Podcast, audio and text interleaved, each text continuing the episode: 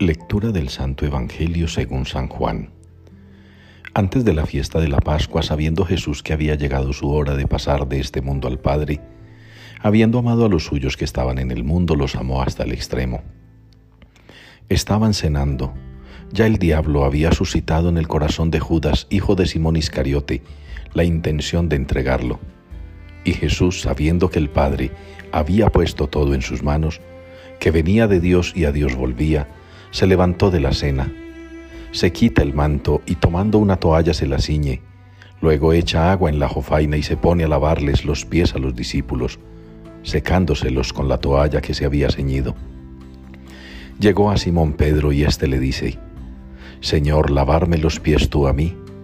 Jesús le replicó, Lo que yo hago tú no lo entiendes ahora, pero lo comprenderás más tarde.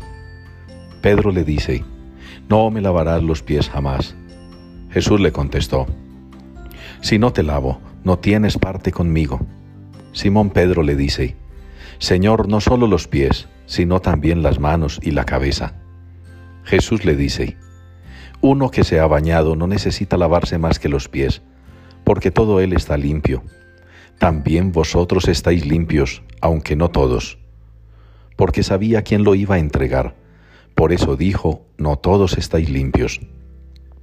Cuando acabó de lavarle los pies, tomó el manto, se lo puso otra vez y les dijo, ¿comprendéis lo que he hecho con vosotros? Vosotros me llamáis el Maestro y el Señor, y decís bien, porque lo soy. Pues si yo el Maestro y el Señor os he lavado los pies, también vosotros debéis lavaros los pies unos a otros. Os he dado ejemplo para que lo que yo he hecho con vosotros, vosotros también lo hagáis. Palabra del Señor.